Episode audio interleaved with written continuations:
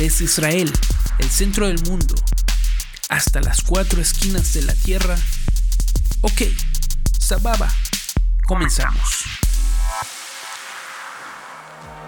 ¿Qué tal? ¿Qué tal mis queridos amigos? Bienvenidos una vez más a otro episodio de tu podcast OK Sababa. Hoy en el número 4, después de una larga pausa que hice con y sin intención. Pero bueno, más adelante les iré comentando por qué decidí parar el, podcast por un tiempo. Pero hoy vamos con un episodio muy interesante y lo titulé Predicciones que no se cumplieron. Y para ello pregunté a mis amigos en Instagram y en otras redes sociales sobre temas relevantes al asunto y también contribuyeron a el desarrollo de este episodio de hoy. Y ahora para contactarnos podrás entrar a oksababa.wordpress.com, donde encontrarás todos los episodios de este podcast, contenido complementario y acceso directo a mis redes sociales. También podrás dejar eh, mensajes de audio que compartiremos en los próximos episodios de este podcast y así podrás interactuar de una manera más dinámica con nosotros. También puedes escribirnos en la sección de comentarios, así que entra ya.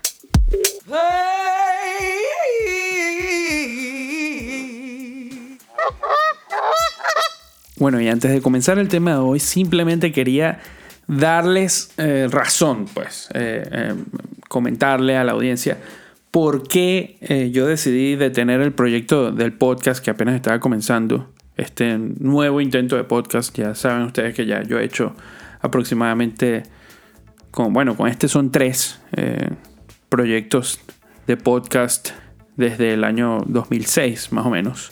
Y eh, básicamente hubo tres razones.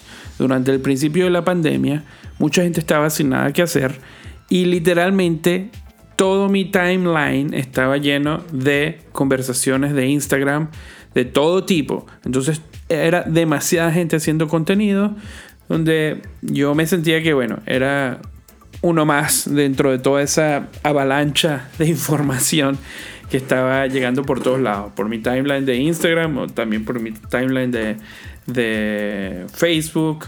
Eh, bueno, y para ustedes contar. La segunda razón fue la inestabilidad política que todo este tema de la pandemia generó eh, por muchos frentes, tanto aquí en Israel como en Venezuela como en Estados Unidos. Había mucha, todavía lo hay, mucha tensión política por lo que yo decidí detenerlo porque no quería que eh, el podcast se contaminara de una manera tan densa de todo lo que estaba ocurriendo a mi alrededor. Entonces eh, no quería saturarlo también eh, al podcast de toda esa realidad que me estaba rodeando en ese momento. No es que las cosas hayan cambiado mucho hoy en día, pero digamos que eh, ya aprendimos a a convivir con lo que está pasando y eh, de, alguna manera puedo filtrar mejor las cosas que estoy percibiendo a mi alrededor. La tercera razón es, bueno, yo soy una persona dedicada a mi profesión, soy arquitecto y como ustedes sabrán, dedico muchas horas y muchas noches a, mis proyectos, a mi carrera, lo cual me impide muchas veces eh, centrarme en otras cosas. Pero bueno, dicho esto, vamos a tratar de eh, cumplir con la agenda y continuemos con el episodio del día de hoy. Y pues es así, ya estamos aquí, comenzó el 2022 y ni siquiera nos dimos cuenta. Y como siempre ocurre, entre finales y comienzos de año, en todos los medios de comunicación, en internet, en todas partes, en las redes sociales, aparecen eh, artículos, aparecen cuentas eh, donde hay quienes predicen lo que va a pasar en el nuevo ciclo. A veces hasta es una buena fuente de entretenimiento para ver hasta qué punto estas personas fallan en sus predicciones y, hasta qué punto exageraron y hasta qué punto eh, ocurrió lo que tenía que ocurrir según lo que ellos eh, lograron descifrar de lo que pasaría en el futuro. Para poder darle un poco de forma a este episodio de hoy, simplemente yo quiero explicar, yo quiero tratar de dar una visión de lo que significa ser un profeta y de lo que significa ser un vidente, porque estas dos figuras siempre eh, son mencionadas eh, a la hora de hablar de este tipo de temas, de predicciones, de premoniciones, del futuro, de, de veo más allá de lo evidente. La gente que vive en eh, experiencias eh, religiosas de corte carismático suelen con mucha frecuencia eh, ser muy atraídas por este tema, por el tema de, lo oculto, de lo que está... lo indescifrable, lo que todavía no podemos ver, lo que está allí, pero de alguna manera no logramos captar.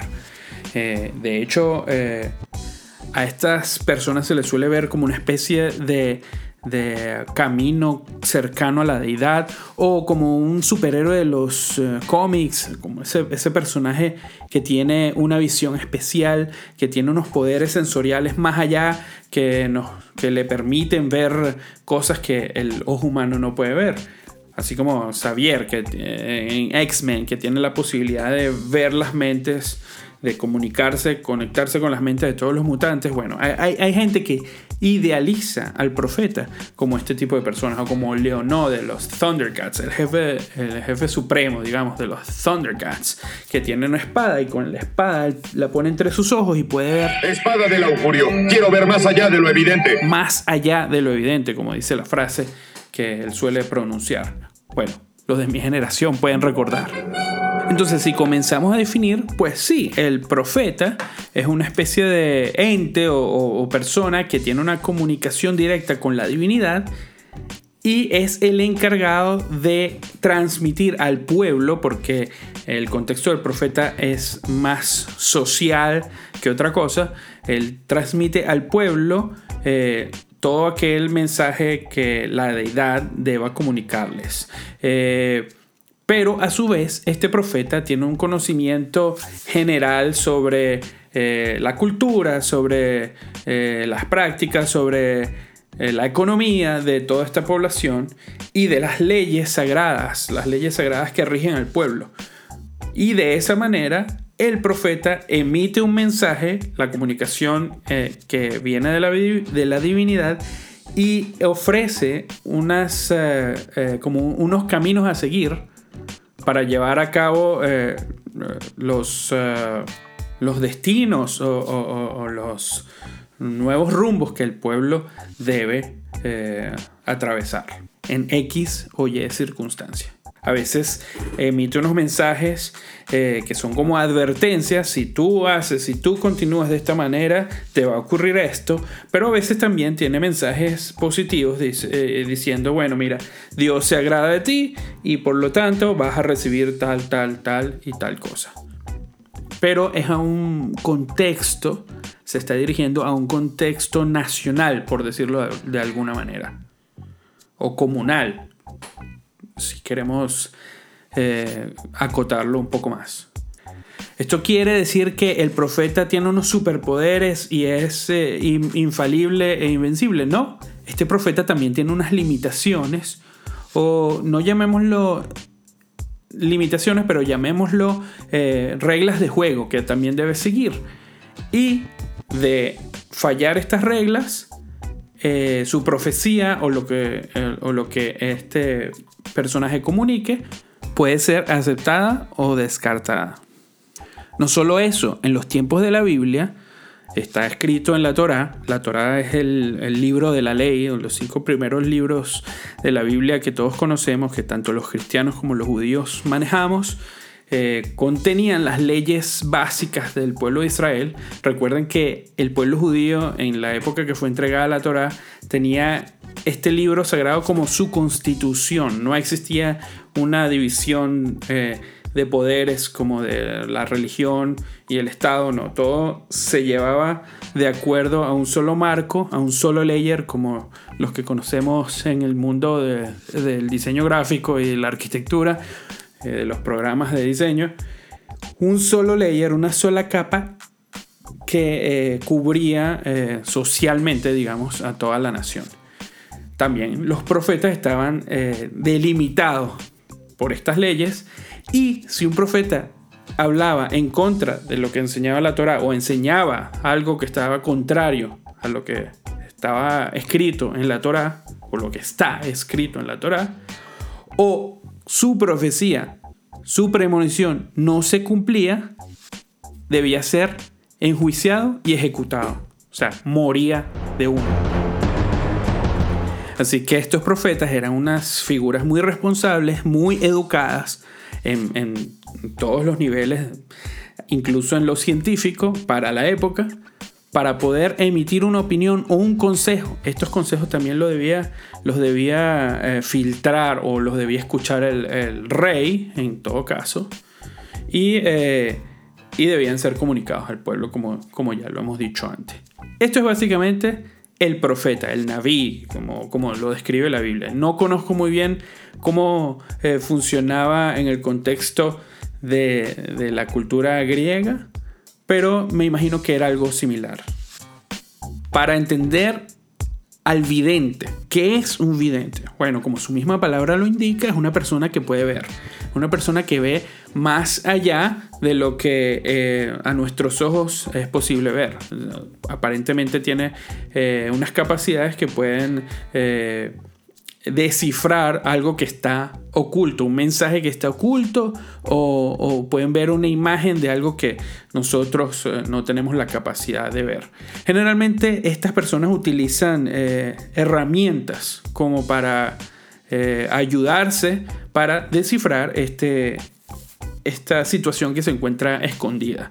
Pueden usar objetos, pueden usar sueños, puede ser a través de sueños, puede ser a través de, um, voces que escuchan. Estas personas son, en esencia, eh, descifradores de, una, serie de señales que logran poner, eh, juntar y bueno, y le dicen a la persona, porque tampoco tienen un contexto eh, delimitado. Puede ser un vidente que es consultado para descubrir uh, algo que una persona no logra entender, algo que no puede ver, que no, entiende qué le está pasando y pues consulta a un vidente que le indica, mira, eh, lo que pasa es que esto, esto y esto. O sea, pueden ser situaciones personales o pueden ser también situaciones de índole un poco... Eh, más del contexto eh, social o político de su entorno. Como podemos, eh, como sabemos muchos, hay, hay, presidentes y líderes de naciones que, que, a veces consultan a este tipo de personas, a, brujos, a, astrólogos y, demás, para eh, tratar de descubrir cosas que posiblemente ellos no estén viendo. O sea, puede ser un enemigo oculto, puede ser eh, algo que te esté causando una mala racha en, decisiones tomadas. Entonces, ¿qué es lo que está haciendo mal? Y entonces, este vidente se limita a ver algo, puede ser incluso estos cigarros, el tabaco, lo, lo, fuma y ve la punta del tabaco y dice, ah, bueno, mira, lo que te está pasando es esto, esto y esto, esto. O sea, puede ser a ese nivel, puede ser a nivel de, una pareja que, mira, eh, mi esposo, mi esposo, mi esposa me está montando cacho. ¿Con quién? ¿Cómo fue? ¿Esto es verdad o no es verdad? Bueno, ah, mira, sí, sí te está montando cacho. Una señora eh, de tantos metros de altura, eh, de tantos metros de ancho. X. Bueno, de eso se trata el vidente. Y tampoco es una persona que te va a dar consejo amplio como lo puede dar un profeta que tiene más background educacional, digamos, y menos intuitivo. Luego de este marco introductorio vamos a hablar de algunas eh, situaciones en las que hubo predicciones, en las que hubo premoniciones, que muchos de nosotros vamos a recordar. No te las voy a presentar de manera eh, cronológica, por así decirlo, las vamos a lanzar un poco al azar, donde vamos a hablar si hubo profecía o hubo, eh, si fue un vidente, si hubo una premonición de un vidente, pero en este caso no se cumplieron. Vamos a lanzar el primer caso y es el siguiente.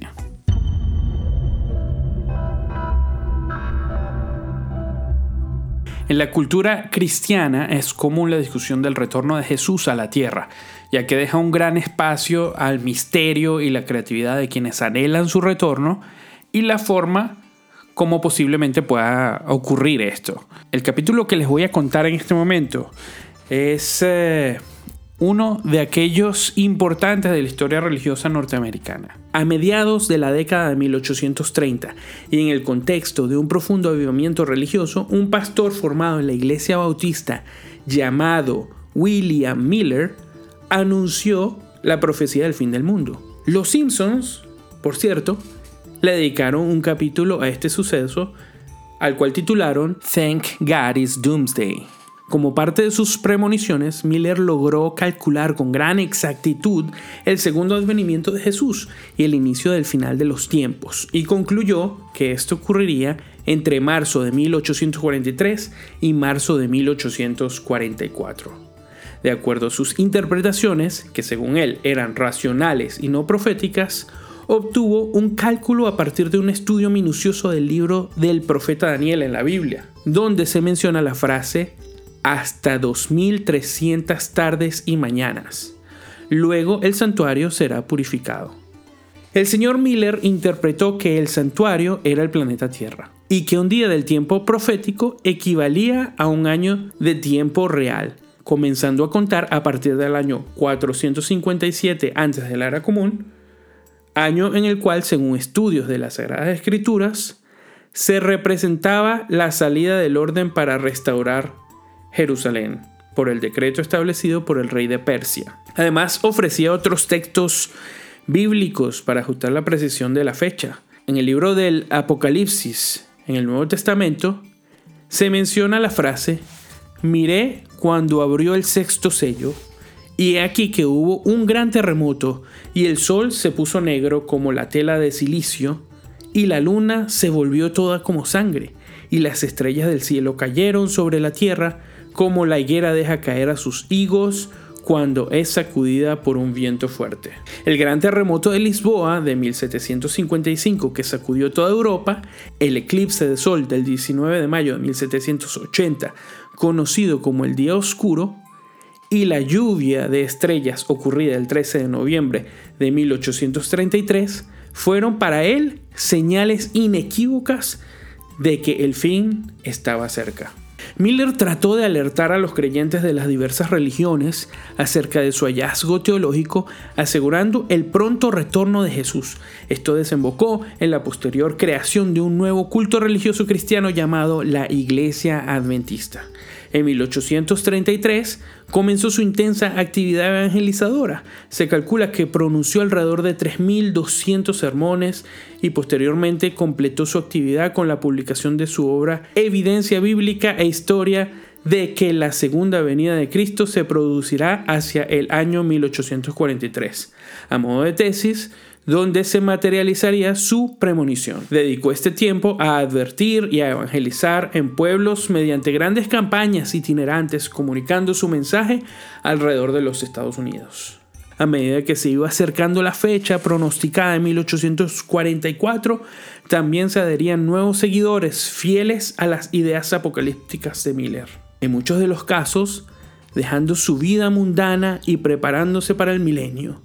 Personas tenían visiones confirmando la premonición, reinterpretaban fenómenos y acontecimientos al punto de que muchos se deshicieron de sus pertenencias, cerraron sus negocios, abandonaban las tierras o renunciaban a sus trabajos ante la inminente llegada del día tan esperado. Llegada la tarde del 22 de octubre de 1844, el día pronosticado por William Miller y sus seguidores, estos se reunieron a orar a esperar el final. Pasaron la noche en un campamento en las afueras de Lowhampton, New York, y amanecieron el 23 sin novedades.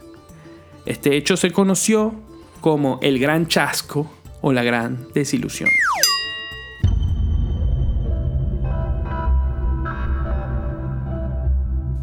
En la primera década del siglo XXI se corrió un viejo rumor de que el calendario maya pronosticaba el fin de la existencia en el solsticio de invierno del año 2012.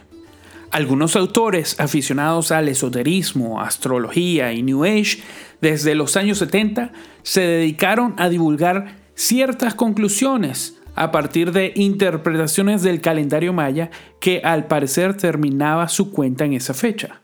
Pero hasta el día de hoy no se conoce con exactitud el origen de estas hipótesis.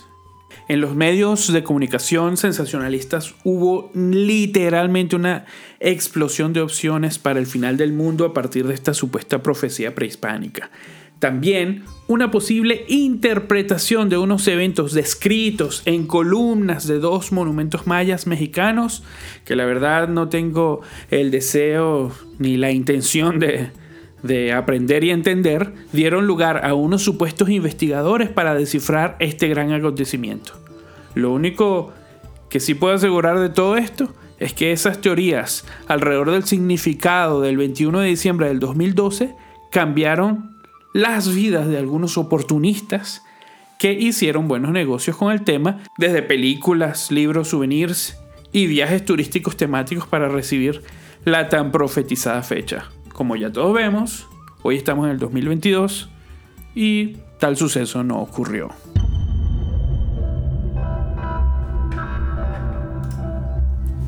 Joseph Franklin Rutherford, presidente de la Sociedad Bíblica Watchtower en Pensilvania, Estados Unidos, había predicho en su libro escrito en 1920 llamado Millones que ahora viven no morirán jamás, que los patriarcas Abraham, Isaac y Jacob resucitarían en 1925 y atenderían asuntos del reino divino en la tierra.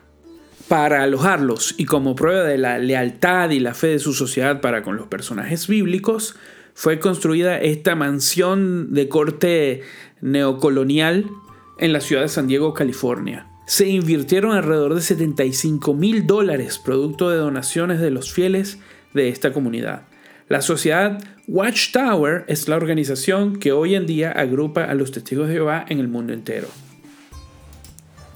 En el título de propiedad de este inmueble se especifica que Abraham, Isaac y Jacob así como David y otros personajes de la Biblia, al llegar y con previa identificación entre los líderes de la Watchtower Society, los verdaderos propietarios de este inmueble, podían tomar posesión de la denominada Beit Sarim, así fue como le llamaron. Una pequeña clase de hebreo, Beit o Bait es casa en hebreo, Sar es príncipe y Sarim es príncipe en plural, príncipes. De esta manera, y al habitar la casa, estos patriarcas podían atender los asuntos del mundo entero desde allí. Mientras esperaban la llegada de los patriarcas bíblicos, la sociedad Watchtower autorizó a Rutherford, su presidente, a vivir en la mansión. Al no cumplirse la profecía, Rutherford vivió en ella hasta su muerte el 8 de enero de 1942. Según un reportaje publicado en el eh, Sol de San Diego el 9 de enero de 1931, la casa fue reclamada por un vagabundo que se identificó como el rey David, uno de los supuestos propietarios según la escritura de la propiedad. Sin embargo, Rutherford lo expulsó y justificó sus acciones argumentando que los guardianes del Beit Sarim estaban autorizados por la providencia a diferenciar entre los impostores y los verdaderos príncipes. En su testamento, Rutherford expresó su deseo de ser enterrado en Becharim, pero las autoridades locales le negaron esa posibilidad. Esto dio pie a una nueva solicitud por parte de la sociedad, y fue la compra de un terreno aledaño de unos 72 acres para enterrar en él a Rutherford.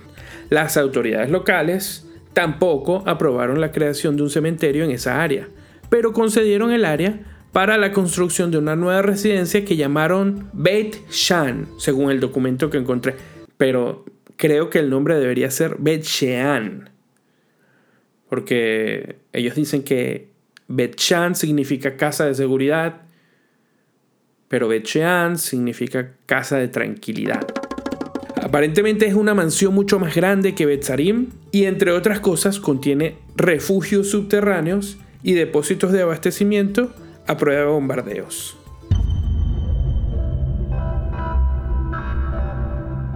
Important, very important table about all the idea of the really. Un artículo publicado por Los Angeles Times nos relata lo concerniente a una noticia que se está haciendo viral en las redes sociales. Comenzaba un nuevo año mientras tratamos de dejar atrás un 2020 lleno de malas noticias referentes a la pandemia y de nuevo un caudal de profecías apocalípticas nos llega de distintos medios. Entre estas teorías se encuentra la del conocido rabino Matityahu Glazerson, quien inspiró el bestseller The Bible Codes, escrito por eh, Michael Drosnin, quien asegura haber logrado descifrar los códigos secretos de la Torá. Según su desglose, Glazerson ratifica que el fin del mundo llegaría el 21 de diciembre del 2021, según un video publicado en su cuenta de YouTube. Curiosamente, este video marca el año 5775 y estamos en el 5782 del calendario hebreo. Glazerson menciona que entre estos textos ocultos puede ver que el holocausto, los atentados terroristas del 11 de septiembre y el triunfo de Donald Trump en el 2016 estaban todos profetizados en códigos numéricos de la Torá, escondidos en pasajes bíblicos específicos. Asimismo, según declara Glazerson, a principios de enero del 2020 también señaló los códigos que predicen el brote del coronavirus. Lo curioso es que estos códigos muestran sucesos precisamente después de haber ocurrido y no antes. No obstante, para el 2021 se espera la llegada del Mesías que acabará por completo con los enemigos de Israel. Señaló en su canal El Rabino. Él gobernará durante la era mesiánica que verá el fin del mundo tal como lo conocemos. El artículo de Los Angeles Times afirma que el rabino Glazerson sostiene la creencia de que el proceso actual del fin de los días comenzó en el 2016 y terminará en el 2021. Se dice que el código oculto se descifra seleccionando matemáticamente letras de los textos de la Torá que crean palabras que se interpretan como profecías. El académico, quien tiene más de 10.000 suscriptores, publica videos que aseguran mostrar predicciones de eventos mundiales dentro de la Torah. En cualquier momento puedes acceder a su canal de YouTube y vas a encontrar un enlace en el blog de este post.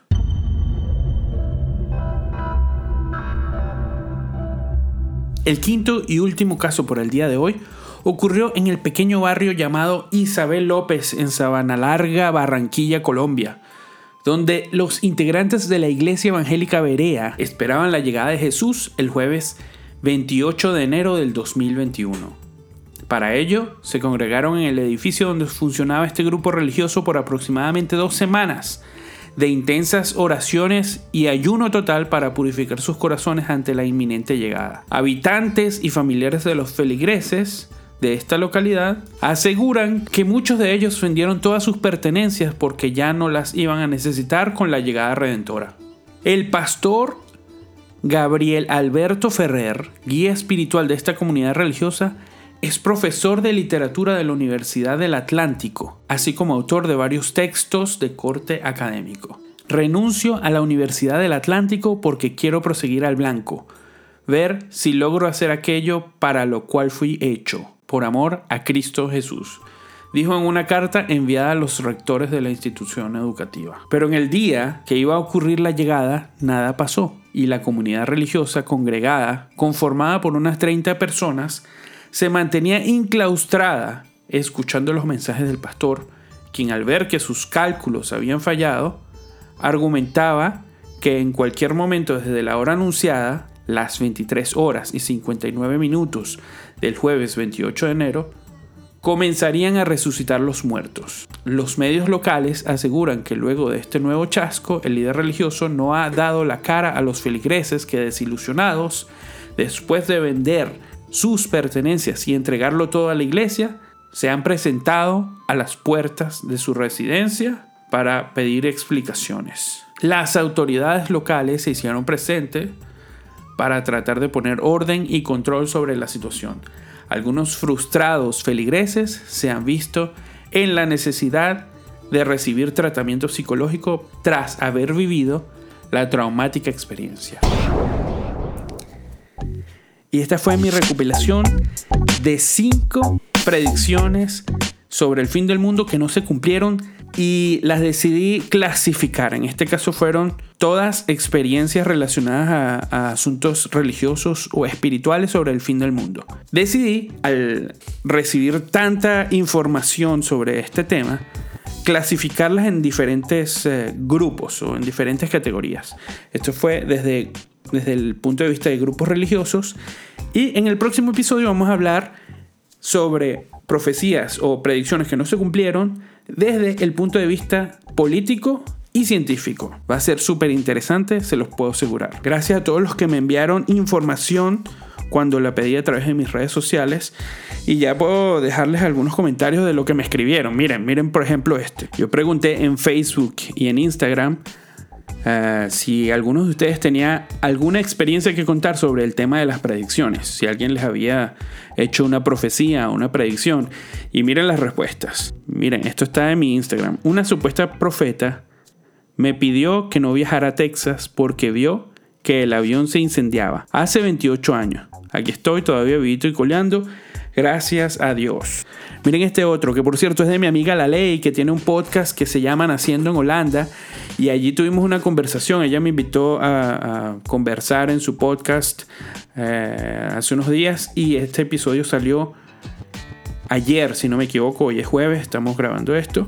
Y em, les invito a que, lo, a que lo escuchen. Está muy bueno. La pasamos muy bien en esa conversación.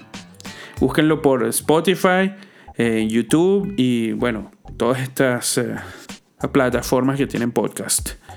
Naciendo en Holanda y bueno, conversando con Noé. Mira lo que ella dice. Un brujo de peluquería me dijo que íbamos a emigrar. Ojo, ojo, ojo, este se cumplió. Porque yo me imagino que este brujo de peluquería está en Caracas y ella ahorita está en Holanda. Así que bueno, la ley, por favor, aclárame eso. miren este otro, miren este otro. Me dijeron que después de graduarme de licenciado tendría dinero, carro y casa. Sigo siendo pobre. Bueno, eso nos pasa a todos. Nos pasa a todos, pero pobre de mente no eres. Ojo. Miren este otro. Recibí también en, la pregunta que hice por Instagram. Me dijeron que me gané un celular en un concurso en el que no participé y ni siquiera me inscribí ni nada. Bueno, excelente. Aquí también me escribieron que Guaidó era simplemente otro socialista. Acuérdense que la pregunta era una predicción que se haya cumplido o que no se haya cumplido. Esa me la dieron a mí, pero la persona que me la escribió en el, comentario de Facebook, que fue mi esposa, fue la que me predijo. Yo no confío en Guaidó porque Guaidó es otro socialista. Y bueno, creo que no se equivocó. Otra más perfecta. Miren este otro, muy bueno. Me dijeron que sería millonario en pocos días con una pequeña inversión. Me fui a pie para Perú. bueno, con este mensaje dejamos este episodio hasta aquí, aunque no haya sido tan esperanzador y los espero en el próximo eh, OK Sababa, donde hablaremos de predicciones que no se cumplieron en la política y en la ciencia. Gracias por haber escuchado este espacio hasta este momento y te invito a que lo compartas, que lo comentes y que envíes tus opiniones a oksababa.wordpress.com. Por cierto, aquí hay derecho a réplica. Si alguien se vio aludido porque tocamos bastantes temas religiosos, por favor, coméntalo, escríbeme, hablemos y de pronto lo discutimos aquí para que todo el mundo lo escuche. Un abrazo, esto fue OK Sababa. Leitra 8.